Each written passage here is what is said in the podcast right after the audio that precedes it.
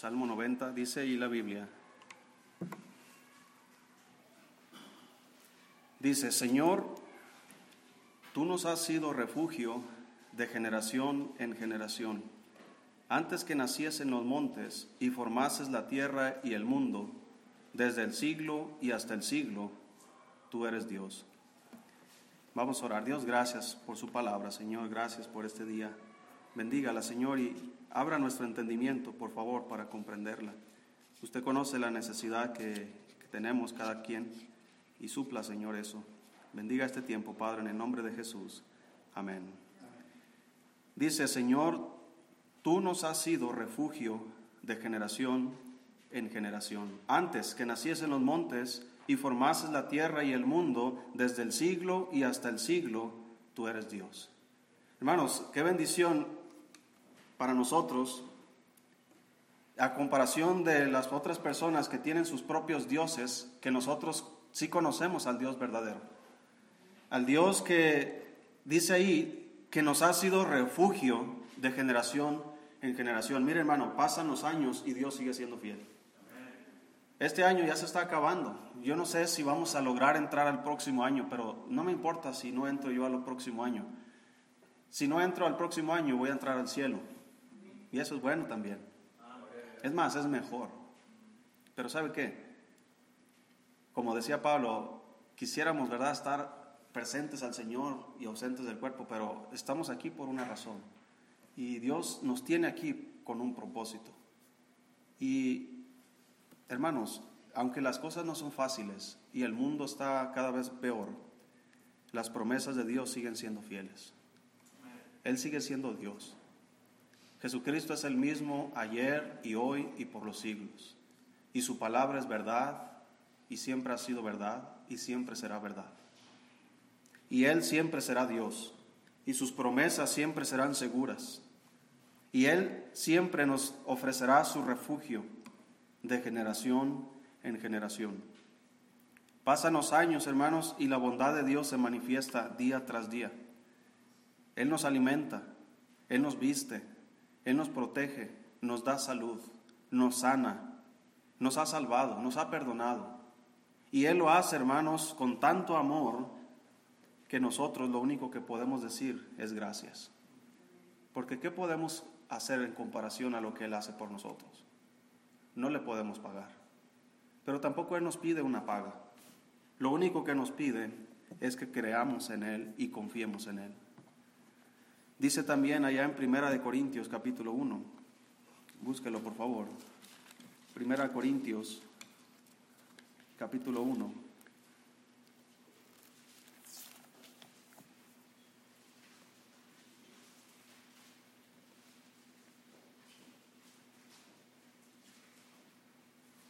Segunda, perdón, segunda de Corintios capítulo 1. Dice el versículo 20, todas, porque todas las promesas de Dios son en Él sí y en Él amén, por medio de nosotros para gloria de Dios. Todas las promesas de Dios son en Él sí y en Él amén. La palabra amén, hermanos, eh, es, es una afirmación poderosa, así sea, así sea. Entonces las promesas de Dios en Él, hermanos, son fieles. Las promesas de Dios en Él son sí y en Él son amén. Entonces, hermano, eh, lo que quiero enseñar esta mañana es nada más eh, meditar un poco sobre las promesas de Dios. Las promesas de Dios son fieles. Entonces, eh, por ejemplo, hermanos, cuando Dios destruyó a, a la tierra con el diluvio y después que las aguas se fueron, Dios le prometió a Noé y a su familia que nunca más iba a destruir la tierra con agua. Y les dijo, una señal va a haber en el cielo, mi arco he puesto en las nubes. Y cada vez que venga una tempestad y miren ese arco, ustedes se acordarán, yo me acordaré de mi pacto. Y sabes qué, hermano, cada vez que llueve y comienza el arco iris a salir, aquí salen unos arcoíris muy bonitos. ¿Sabes quién está mirándolo de aquel lado? Dios. El mismo arco iris que tú estás mirando aquí del otro lado Dios está mirándolo, recordando su promesa. Y para nosotros es bueno recordar sus promesas. Y para nosotros es sano, hermanos, y es de edificación creer en sus promesas, porque sus promesas son fieles. Dice en primera, segunda de Pedro capítulo 1, dele más adelante, segunda de Pedro capítulo 1.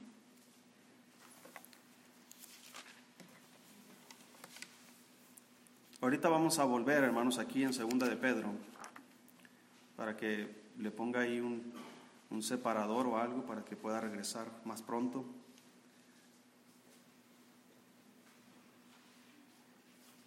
¿Sí lo tiene, hermano?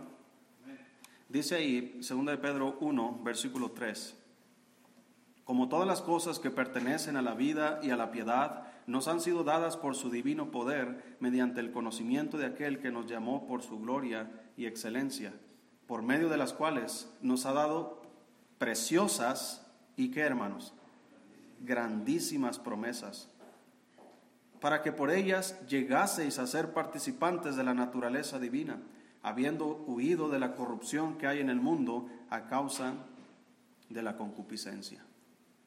Entonces lo que Dios está diciéndonos aquí por medio del apóstol Pedro, que Dios nos ha dado grandiosas, preciosas y grandiosas y grandísimas promesas, para que por, e, por ellas llegases a ser participantes de la naturaleza divina.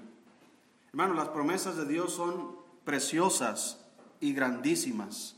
Hermanos, Dios nos ha dado vida eterna. Dios nos dio su Espíritu Santo y esa es una promesa, hermanos, de las más de las más preciosas que hay. Que Dios mismo, hermano, habite dentro de nosotros.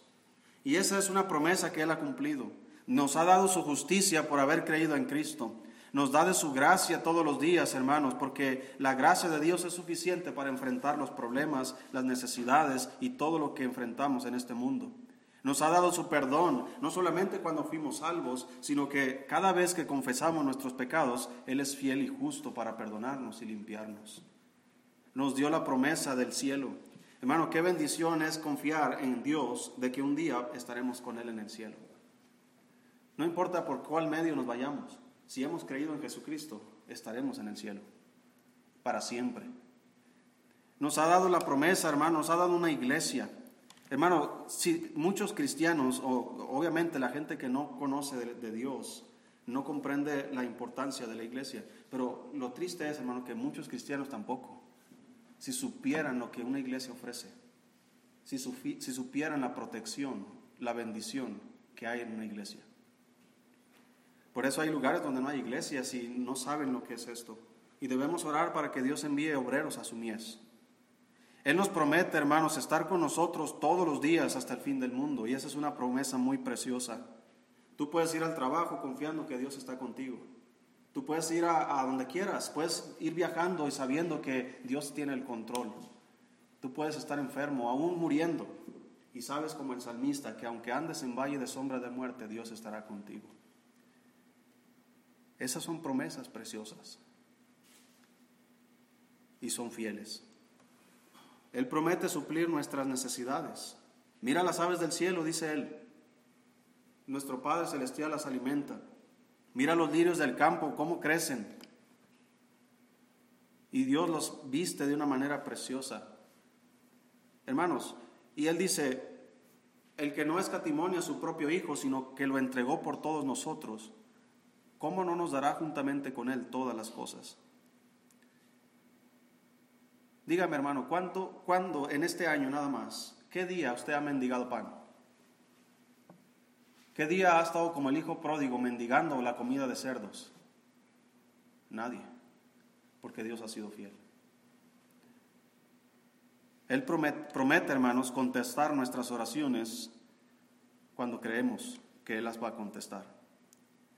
¿Cuántas oraciones Dios contestó este año para usted? ¿Cuántas cosas de las que usted creía imposibles Dios las hizo posibles? ¿Cuántas necesidades fueron suplidas por Dios porque usted pidió? Porque no tenéis porque no pedís. Pero todo aquel que pide recibe y el que llama se le abre. Y eso es una promesa de Dios. Él ha sido fiel al contestar nuestras oraciones. Oramos por enfermos, oramos por aquellos que están moribundos y Dios contesta, hermano, conforme a su voluntad. Y Dios ha sido fiel. Él nos dice, hermanos, no temas, yo soy. Y como hemos estudiado anteriormente acerca de este nombre de Dios, Él siempre sigue siendo lo mismo. Cuando Él dice yo soy el pan de vida, significa que hoy día sigue siendo el pan de vida. No solamente cuando lo dijo allá en su tiempo, en el, en el Nuevo Testamento. Él dijo, yo soy la resurrección de la vida, y sabe qué, la resurrección y la vida, y Él sigue siéndolo hoy día. Él dijo, yo soy la luz del mundo, y Él sigue siendo la luz del mundo. Él dijo, hermanos, a los discípulos cuando estaban en la barca, temerosos por las olas, no teman hombres de poca fe, yo soy. Así que cuando tú te encuentres en problemas, con temor, con preocupación, debes recordar la promesa de Jesucristo. No temas, yo soy, hombre de poca fe. Él promete que siempre nos sustentará con la diestra de su justicia. Él promete que nadie nos puede arrebatar de su mano. Él promete que ni la muerte, ni la vida, ni ángeles, ni principados, ni lo presente, ni lo porvenir, ni ninguna cosa creada nos podrá separar del amor de Dios que es en Cristo Jesús. Bueno, no importa lo que estemos enfrentando, Dios está con nosotros.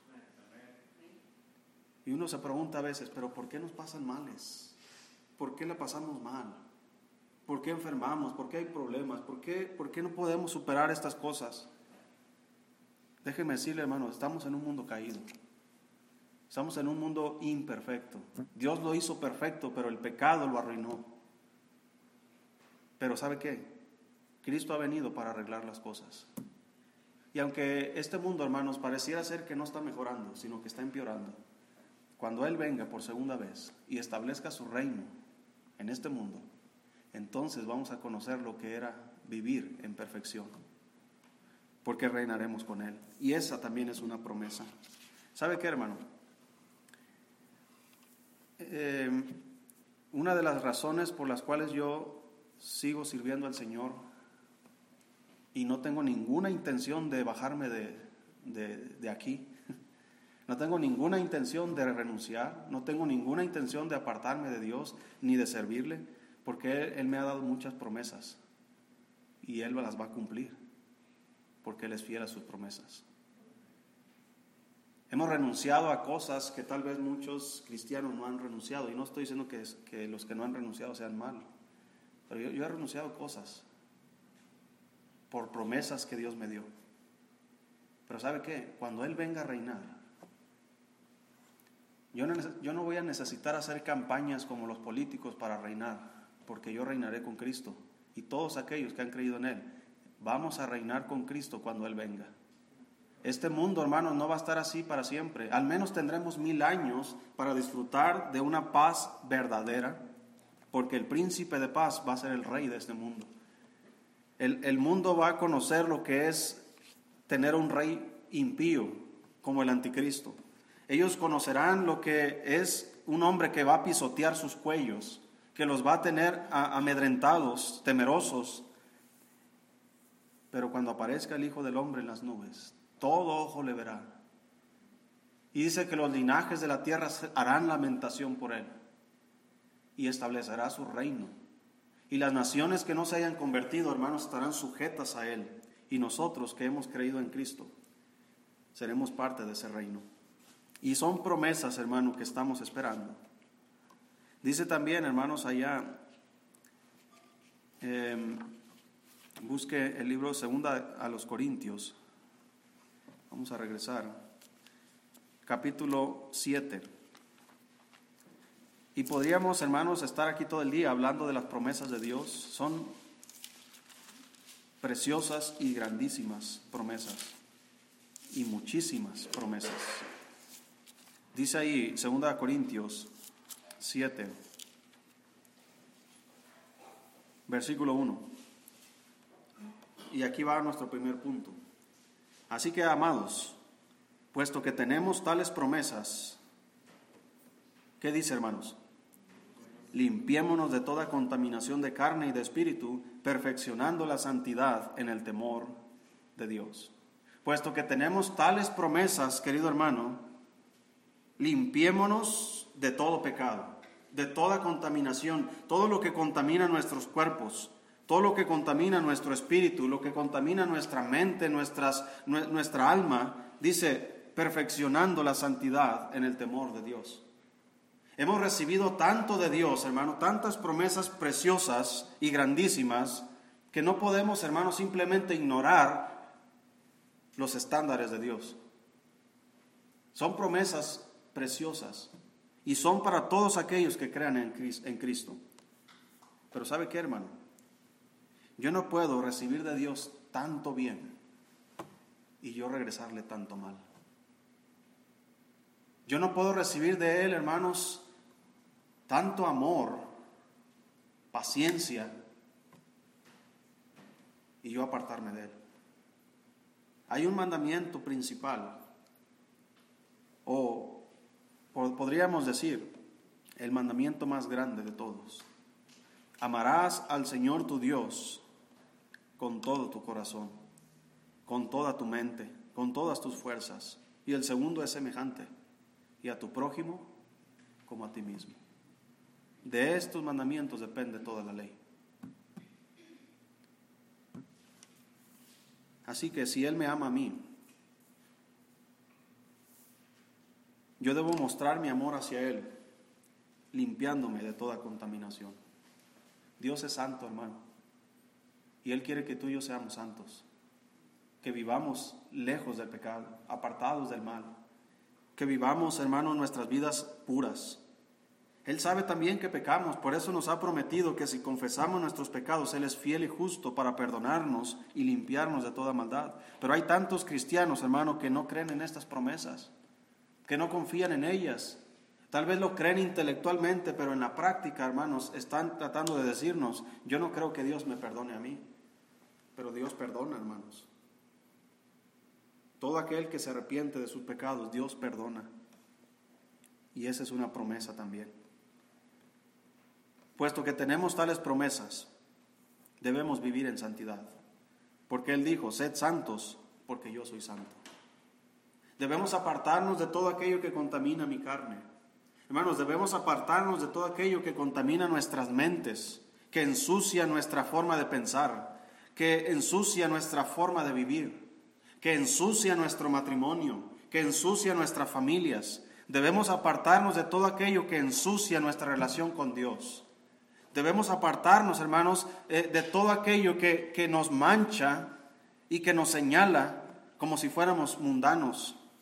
Debemos nosotros, hermanos, en lugar de ocuparnos en la carne, debemos ocuparnos en el Espíritu. ¿Y sabe qué? El que se ocupa en el Espíritu haya gozo y paz. Hay vida y paz en el Espíritu. Porque donde está el Espíritu del Señor, allí hay libertad. Y hermano, la libertad que Dios nos ofrece es una libertad genuina y completa. No es una libertad a medias. Dios tampoco nos da la libertad para que nosotros hagamos lo que queramos. Él nos da la libertad para que hagamos lo que debemos.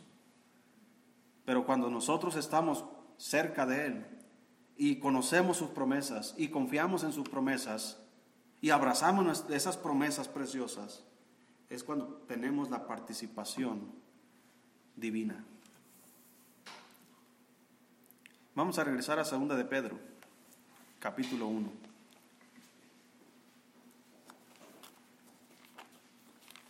Segunda de Pedro, capítulo 1.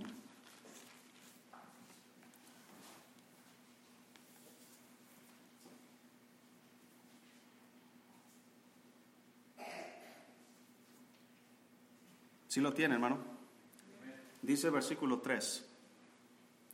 Como todas las cosas que pertenecen a la vida y a la piedad, nos han sido, ¿qué, hermanos? Dadas. No dice, a lo mejor se te van a dar. Nos han sido dadas. Ya se nos fueron dadas. ¿Cuántas cosas, hermano? Todas las cosas que pertenecen a la vida y a la piedad. Ahora, escuche bien esto, hermano no está hablando de la vida allá afuera.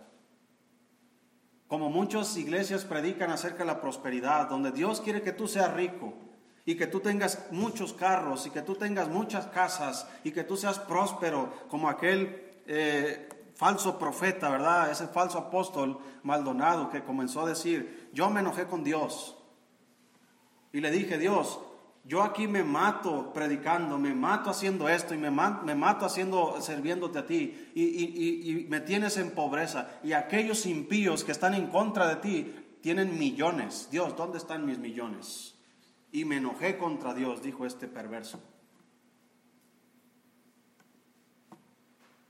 No se refiere a estas cosas de la vida o a las cosas de esta vida. Se refieren a las cosas de la vida y de la piedad de la vida cristiana. Todas las cosas que pertenecen al cristianismo, a la vida cristiana, a la vida de Dios, al reino de Dios, todas las cosas que pertenecen a esa vida y a la piedad nos han sido dadas. Todo nos fue dado, hermanos. A Dios le ha placido darnos el reino. El reino de Dios, hermanos, nosotros somos los dueños de ese reino. Somos herederos de Dios y somos coherederos con Cristo. Así que hermano, todo lo que pertenece a Dios es nuestro. Todo. Todo lo que pertenece a Dios. Nos han sido dadas por su divino poder. Pero fíjese lo que dice aquí, hermano. Estamos en el versículo 3. Como todas las cosas que pertenecen a la vida y a la piedad nos han sido dadas por su divino poder. Escuche esto. ¿Mediante qué cosa? El conocimiento de aquel que nos llamó por su gloria y excelencia. Ahí está la clave, hermano, por la cual muchos cristianos no están disfrutando de estas promesas, porque no conocen. Nos han sido dadas mediante el conocimiento de aquel que nos llamó por su gloria y excelencia. Así que, entre menos conoce usted de las promesas de Dios, mire hermano, el que no conoce que Dios está con él todos los días hasta el fin del mundo, ¿cómo cree que vive todo su día? Día a día, problema tras problema, enfermedad tras enfermedad. Si Dios está conmigo y yo estoy enfrentando, hermanos, la cosa más difícil en este mundo, pero Dios está conmigo, como dice la Biblia, si Dios es por nosotros, ¿quién contra nosotros? No hay nada, hermanos, que nos pueda derrotar si Dios está con nosotros. Como decían en el Antiguo Testamento aquellos hombres, mas nuestro Dios está con nosotros como poderoso gigante. Más son los que están con nosotros que los que están allá afuera. Mayor es el que está con nosotros que el que está en el mundo. Pero cuando carecemos de este conocimiento, mira, hay muchos cristianos que dudan de su salvación porque no conocen las promesas de Dios. Dios nos ha prometido una salvación eterna, no parcial. Dios no dice, yo voy a hacer mi parte y a ti te toca tu parte. Imagínese, hermano, que Dios haya hecho la salvación así. ¿Quién podría ser salvo? Si depende de ti y de mí nuestra salvación, hermanos, ya le he perdido muchas veces. ¿Cuántas las has perdido tú? Pero la promesa de Dios es firme. Él dijo, todo el que viene a mí, no le echo fuera. Y todo el que viene a mí dice, mi Padre me lo ha enviado para que lo guarde y lo resucite en el día postrero. Y solamente dice, se perderá el hijo de perdición, hablando de Judas Iscariote. Pero todo el que viene a Cristo en arrepentimiento y en fe será salvo. Y dice la Biblia, y yo le resucitaré en el día postrero. Yo soy la resurrección y la vida. El que cree en mí, aunque esté muerto, vivirá. Esa es una promesa. Entonces, eso me dice a mí, no le tengas miedo a la muerte. Porque si mueres, aunque estés muerto, vivirás. Nuestros hermanos en Cristo, siempre lo digo porque, eh, créame hermano, yo si conociera mi mente y mi corazón, estoy ansioso de, de estas promesas. Cristo viene.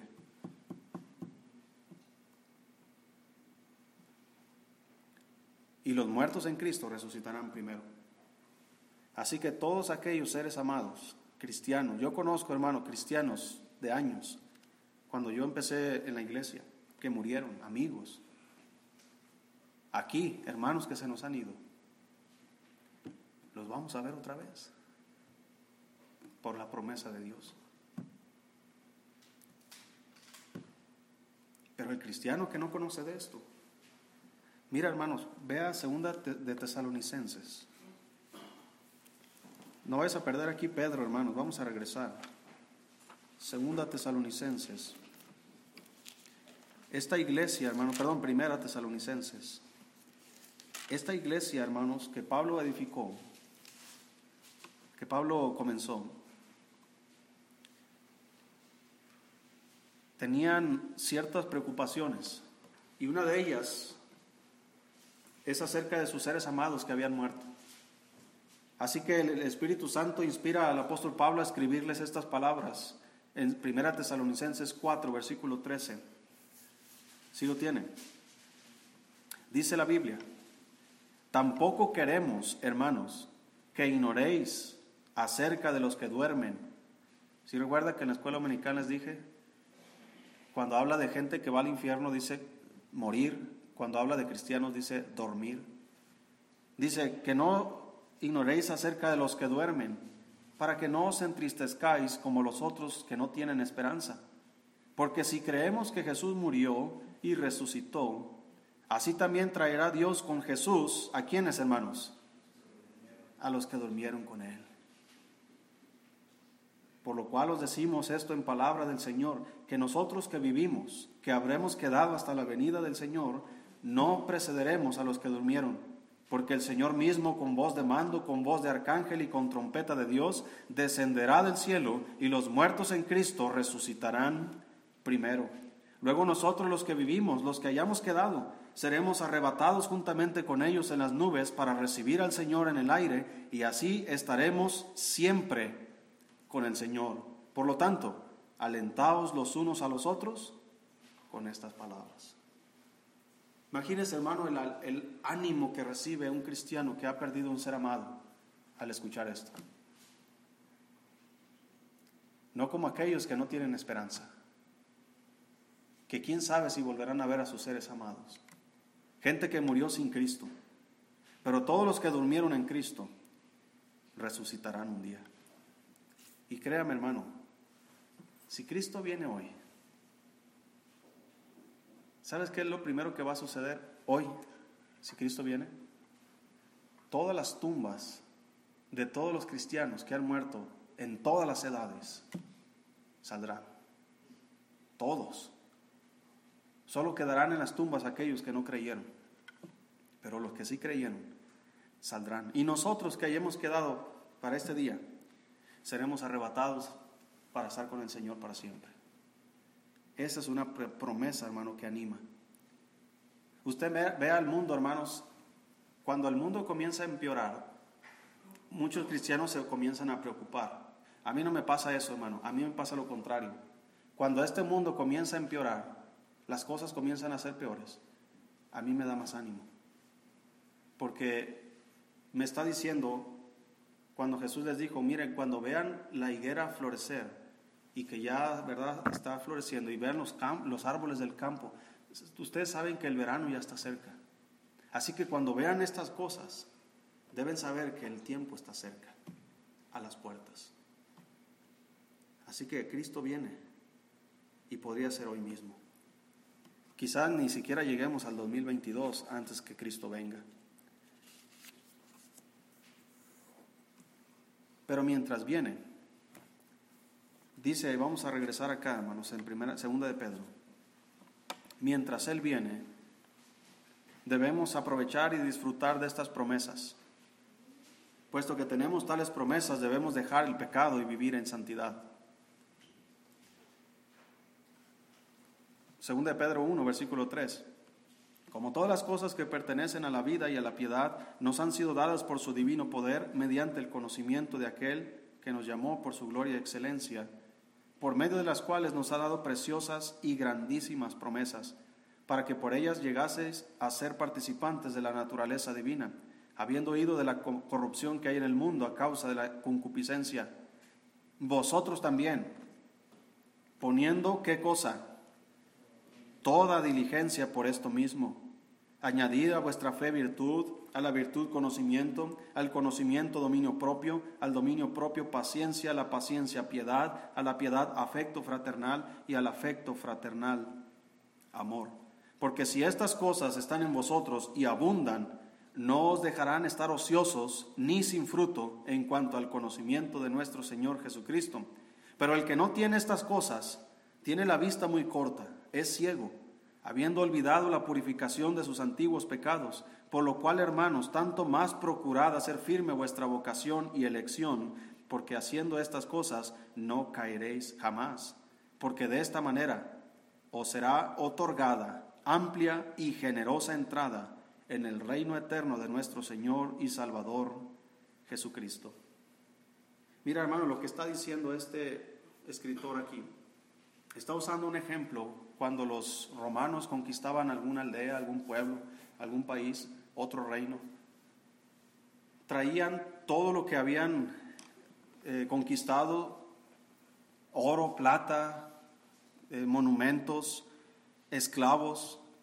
Y este hombre venía entrando a la ciudad de Roma, hermanos, y le, eh, venían y le alababan y detrás de él venía toda su conquista, todos los hombres que había conquistado, todos los esclavos, esclavas, todas las, riquezas que había traído y, y lo tenían, hermano, como una persona importante. Y esa misma idea Pedro les está diciendo a los cristianos, miren hermanos, Dios nos ha dado grandísimas promesas para que participes de la naturaleza divina. Entonces, porque Dios te ha dado estas promesas, tú también debes ponerte diligente en añadir a tu fe virtud y a la virtud conocimiento. Es decir, no seas ocioso ni sin fruto en cuanto al conocimiento de Dios. Échale ganas, haz cosas para que en el día de Cristo te sea otorgada amplia y generosa entrada en el reino de Dios. Imagínate, hermano, que tú en toda tu vida no conquistes nada. Nada más usa esta idea de ir y conquistar, como los romanos, por ejemplo, eh, como el general Tito, por ejemplo, que fue a Jerusalén en el año 70 y destruyó la ciudad, destruyó el templo y saqueó todo el oro y toda la plata que había ahí. Imagínate la entrada que tuvo ese general a, a Roma. Y entró, hermano, con tanta riqueza y esclavos. Ahora imagínate ir y no conquistar nada. ¿Quién te va a pelar al entrar en Roma sin haber conquistado nada? ¿Quién? Ahora, la ventaja es que todos los que han creído en Cristo van a entrar. Pero los únicos que tendrán o se les será otorgado una amplia y generosa entrada en el reino eterno de nuestro Señor y Salvador Jesucristo son aquellos que han añadido a su fe virtud. Y a la virtud le han añadido conocimiento, y al conocimiento dominio propio, y al dominio propio paciencia, y a la paciencia piedad, y a la piedad afecto fraternal. Hermanos, no está hablando simplemente de cosas de conocimiento, está hablando de cosas de práctica. Dice que la fe debemos añadirle a nuestra fe virtud. Y está hablando, hermano, de, una vida virtuosa, de una vida piadosa, porque también tienes que añadirle piedad, tienes que añadirle paciencia, afecto fraternal. Hermano, estas cosas, muchos cristianos carecen de estas cosas. No tienen dominio propio. No se saben controlar, no tienen prudencia ni sabiduría para hablar, para actuar ya sea en casa, en el trabajo, en la calle, en la iglesia, con quien sea. ¿Por qué? Porque no son diligentes en añadir a su fe tales cosas. Pero son diligentes para añadir riquezas de esta vida. Mira, hermano, todo lo que tú has ganado hasta ahorita, el día que tú te vayas al cielo, ¿cuántas cosas te vas a llevar? ¿Cuántas?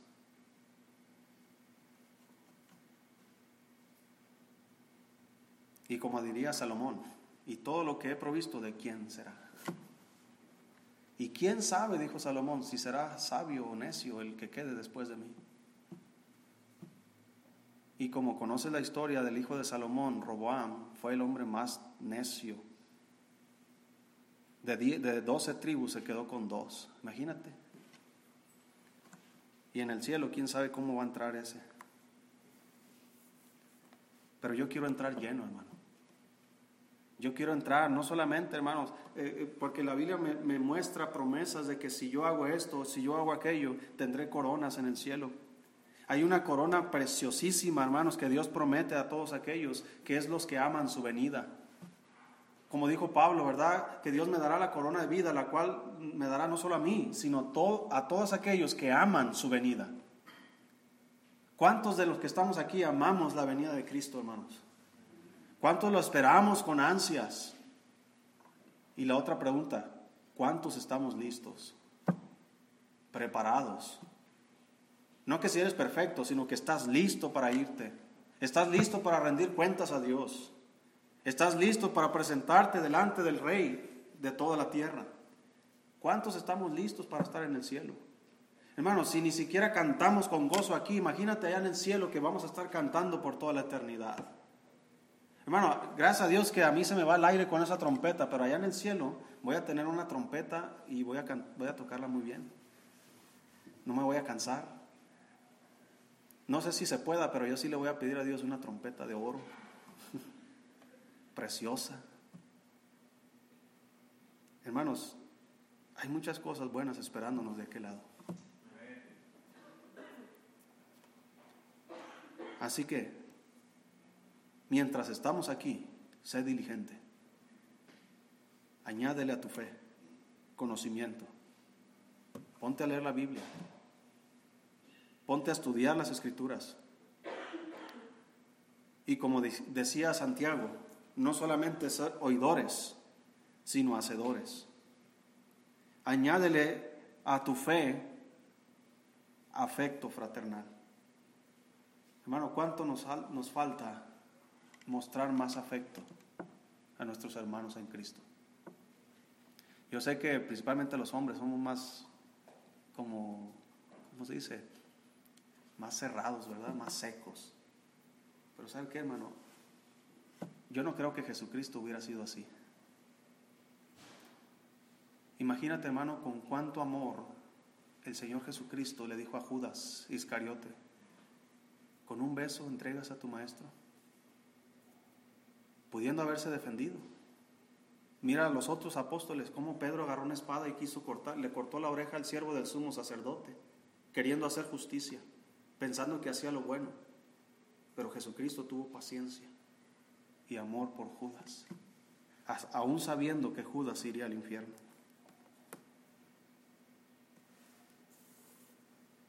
Puesto que tenemos tales promesas, hermano, debemos dejar el pecado y vivir en santidad. Puesto que tenemos tales promesas, debemos procurar con diligencia crecer en nuestra vida cristiana.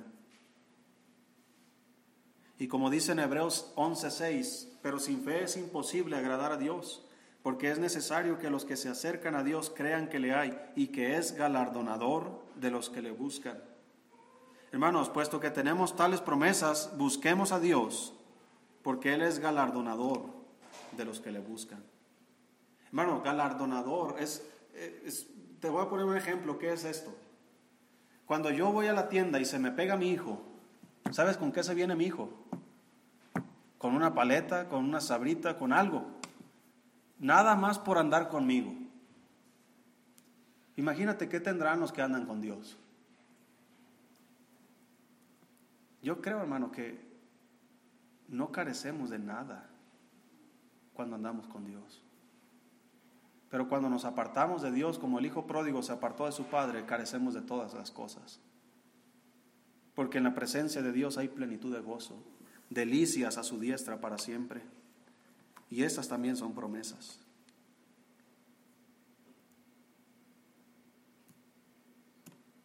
Oseas capítulo 10.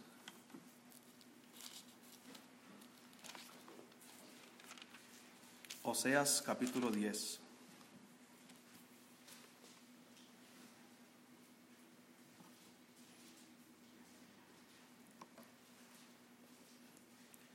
Este año ya se está acabando, hermanos. Y este año yo creo que fue el año que se nos fue como la espuma. Apenas estábamos en enero, hermano, ya estamos aquí en diciembre. Apenas estábamos ahí comiendo pierna el año pasado y ya comimos pierna otra vez. y si este año se fue rápido, imagínate cómo será el próximo. Porque también hay una promesa, que por causa de los escogidos, los últimos días serán acortados. Yo no sé si se refiere a antes de la, de la, tribulación o en la tribulación, pero como sea, lo que sí sé es que los días son bien rápidos. Mi papá me dice, oye, hijo, acaba de amanecer y ya está, ya está oscureciendo. A las 5 de la tarde ya no hay sol. Los días se van así, hermanos. Ya no nos rinde el tiempo. El tiempo se está yendo. Este año ya se fue. Y muchos cristianos no crecieron en su fe. Y muchos cristianos no vivieron en, en, en, santidad y no se apartaron del pecado y no buscaron a Dios. Así que, puesto que ya estamos terminando este año, y si Dios nos concede, hermanos, terminarlo, ¿sabe qué? Hay que terminarlo bien. Para que podamos comenzar bien el próximo año. Si Dios nos permite terminar este año, hermano, le ruego en el nombre de Jesús, termínelo bien para que pueda empezar bien el próximo año. Y no haga promesas a Dios que no pueda cumplir. Pero si haces promesas a Dios, cumple lo que prometes. Porque Dios no tendrá por inocente a quien tal hace. Dice Isaías 10, versículo 12. Oseas, perdón. Oseas 10, versículo 12. Sembrad para vosotros en justicia, segad para vosotros en misericordia, haced para vosotros barbecho, porque es el tiempo de buscar a Jehová, hasta que venga y os enseñe justicia. Hermanos, hay, que aplicar este pasaje a nuestro tiempo. Hay que buscar a Dios, es tiempo de buscar a Dios hasta que venga. ¿Cuándo va a venir? No lo sé, pero búscalo hasta que venga. Siembra para ti justicia, siembra cosas buenas, siembra, hermanos, aquello que te traerá fruto eterno, para que puedas cegar, dice en misericordia. Haced para vosotros barbecho. Mira, hermano, el que no prepara su tierra no está listo para sembrar, y el que no siembra no cosecha. Así que prepare su corazón para que reciba la palabra de Dios, que es la semilla que dará fruto. Porque como dice aquel, aquella parábola del sembrador, el sembrador salió a sembrar su semilla y parte de la semilla cayó junto al camino. Y parte de la semilla cayó en pedregales y entre espinos y otra cayó en buena tierra. Y Jesús explica esta parábola y dice, los que la que cayó junto al camino son aquellos que escuchan, pero viene el diablo y roba la semilla para que no se salven. Y la que cayó, dice ahí, entre espinos, entre pedregales, es aquella que no tiene raíz, no tiene profundidad y se secó luego. Son aquellos que cuando vienen las aflicciones se apartan. La que cayó entre espinos y se ahogó y se hizo infructuosa, son aquellos que están tan envanecidos en este mundo. Y las riquezas de este mundo y de deleites diversos ahogan la palabra y la hacen infructuosa. Pero la que cayó en buena tierra es la que recibe la palabra y da fruto con perseverancia. ¿Cómo está tu corazón? ¿Cómo está tu tierra? ¿Está preparada? ¿Has hecho barbecho? ¿Está arada tu tierra para poder recibir la semilla? ¿O todavía hay espinas, pedregales? ¿O está tan duro como junto al camino que nada penetra en tu corazón? Es tiempo de buscar a Dios. Para eso hay que hacer preparativos. Si Jesús viniera, hermanos, físicamente, imagínate, yo sé que Jesús está aquí con nosotros, hermano pero que Jesús está físicamente, eh, está sentado aquí enfrente y está esperando salir del culto y está esperando que uno de ustedes lo invite a comer. ¿quién lo invitaría a comer, hermano? ¿A dónde lo invitarías? Y que él dijera, ¿sabe qué? Yo voy a elegir quién me va a invitar. ¿Cuántos de nosotros diríamos? En mi casa no. Porque dejé todas las chanclas tiradas, dejé la ropa sucia ahí en el baño y dejé todos los trastes del desayuno ahí arriba en la mesa y el pan tirado que los niños tiraron y, y no, y peor, el gato, el perro y todo. No, mejor lo voy a llevar a un restaurante. Si Cristo viniera, hermano, si estuviera aquí y fuera a tu casa, si tú supieras con anterioridad que Jesús va a ir a tu casa, te aseguro que toda la semana ya estarías limpiando, puliendo las ventanas, puliendo el piso, pintando si es posible, poniendo el mejor plato que tienes. Te prepararías para recibir a una persona importante. ¿Sabes qué? Imagínate que tu corazón, tu vida, es tu casa y Cristo viene pronto. ¿Cómo la va a hallar? ¿Cómo va a hallar tu corazón? ¿Cómo va a hallar tu vida? ¿En qué condición espiritual te encuentras ahora? Si Cristo viene, ¿cómo te va a hallar? Hay muchos cristianos que ni cuenta se van a dar, hermano, porque la Biblia dice que la venida de Cristo, dice que, que vamos a ser arrebatados. Y la única imagen que podemos tener es que vamos a desaparecer. ¿Verdad? No sé cómo va a funcionar, lo único que sí sé es que vamos a ser arrebatados. Así lo dice la Biblia. Muchos cristianos, hermanos, van a estar tan entretenidos en este mundo que cuando llegue ese día, de repente, ¡pum! ¡Ah, caray! Estoy en el cielo. Ni cuenta me di, porque no estaban preparados, porque no estaban esperando ese día, porque ellos pensaban que tenían más tiempo aquí en este mundo y que tenían tiempo para hacer sus negocios y, hacer sus, sus obras y hacer sus planes y sus deseos. Así que hermano, no viva en este mundo como si usted fuera a vivir para siempre aquí. Somos visitantes, somos extranjeros, somos advenedizos, solo estamos de paso.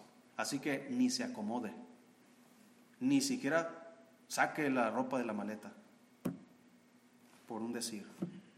Porque en cuanto Cristo venga, estaremos con Él para siempre. Y este mundo no importa para nada como les dijo Moisés a los israelitas, hay que tener ceñidos vuestros lomos, estar preparados para el día en que vamos a salir de Egipto.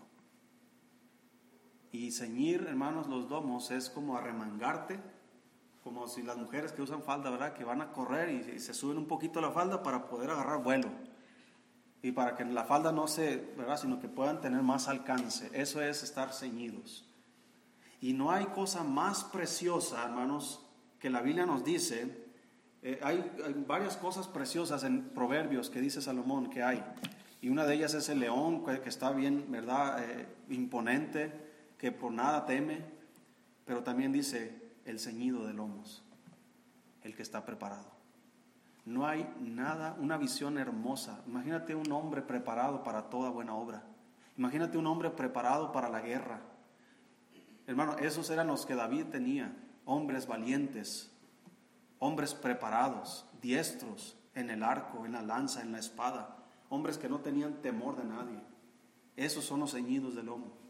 ¿Y sabe qué? Aquí debemos haber muchos ceñidos de lomos, muchos preparados, tanto para buena obra, para la batalla, pero también para irnos a casa.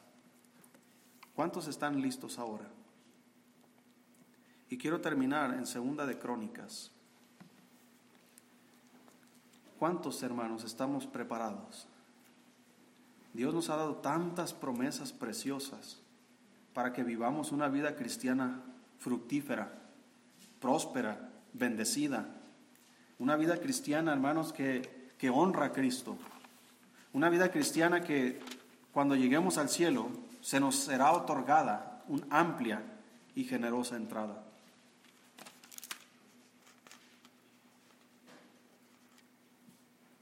Pero la falta de conocimiento a estas promesas le va a privar a muchos cristianos de disfrutar de todo lo que pertenece a la vida y a la piedad. Segunda de Crónicas 19, ¿sí lo tienen?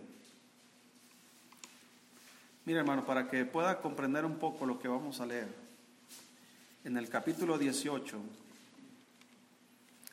Josafat, el rey de, Judá, fue a visitar a Cap, el rey de Israel. Recuerda que el reino de Israel se dividió, el reino de Judá, el reino de Israel. El reino de Israel, que era gobernado por Acab, era un rey perverso con su esposa Jezabel, perversos. Y el reino de, Judá estaba gobernado por Josafat, un buen rey. Pero resulta que el hijo de este se casó con la hija de este y emparentaron.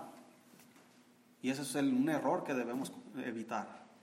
Que nuestros hijos se emparenten con gente impía, que se casen con gente inconversa.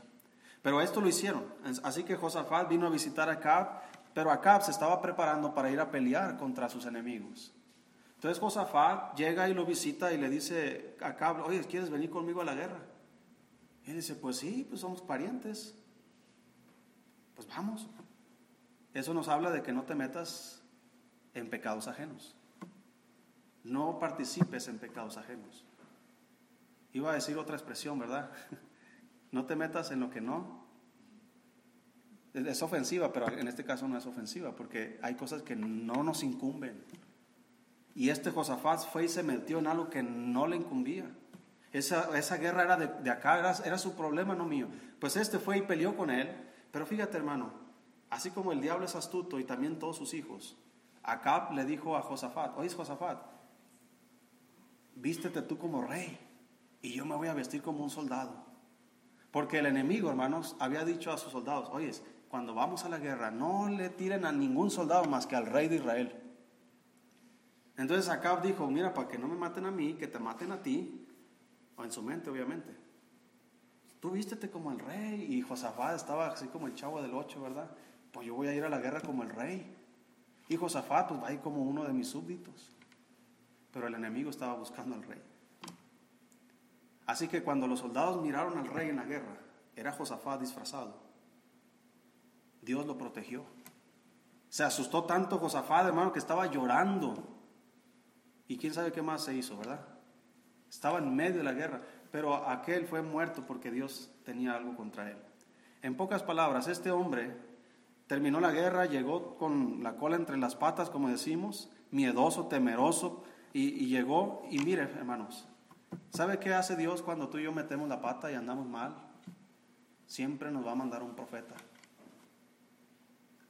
de este púlpito, si tú vienes a la iglesia en malos pasos y te sientas, Dios te va a decir algo por medio del profeta. Ahora yo no soy profeta, pero por medio de la palabra de Dios, por medio del predicador. Y mira lo que le dijo Dios a Josafat.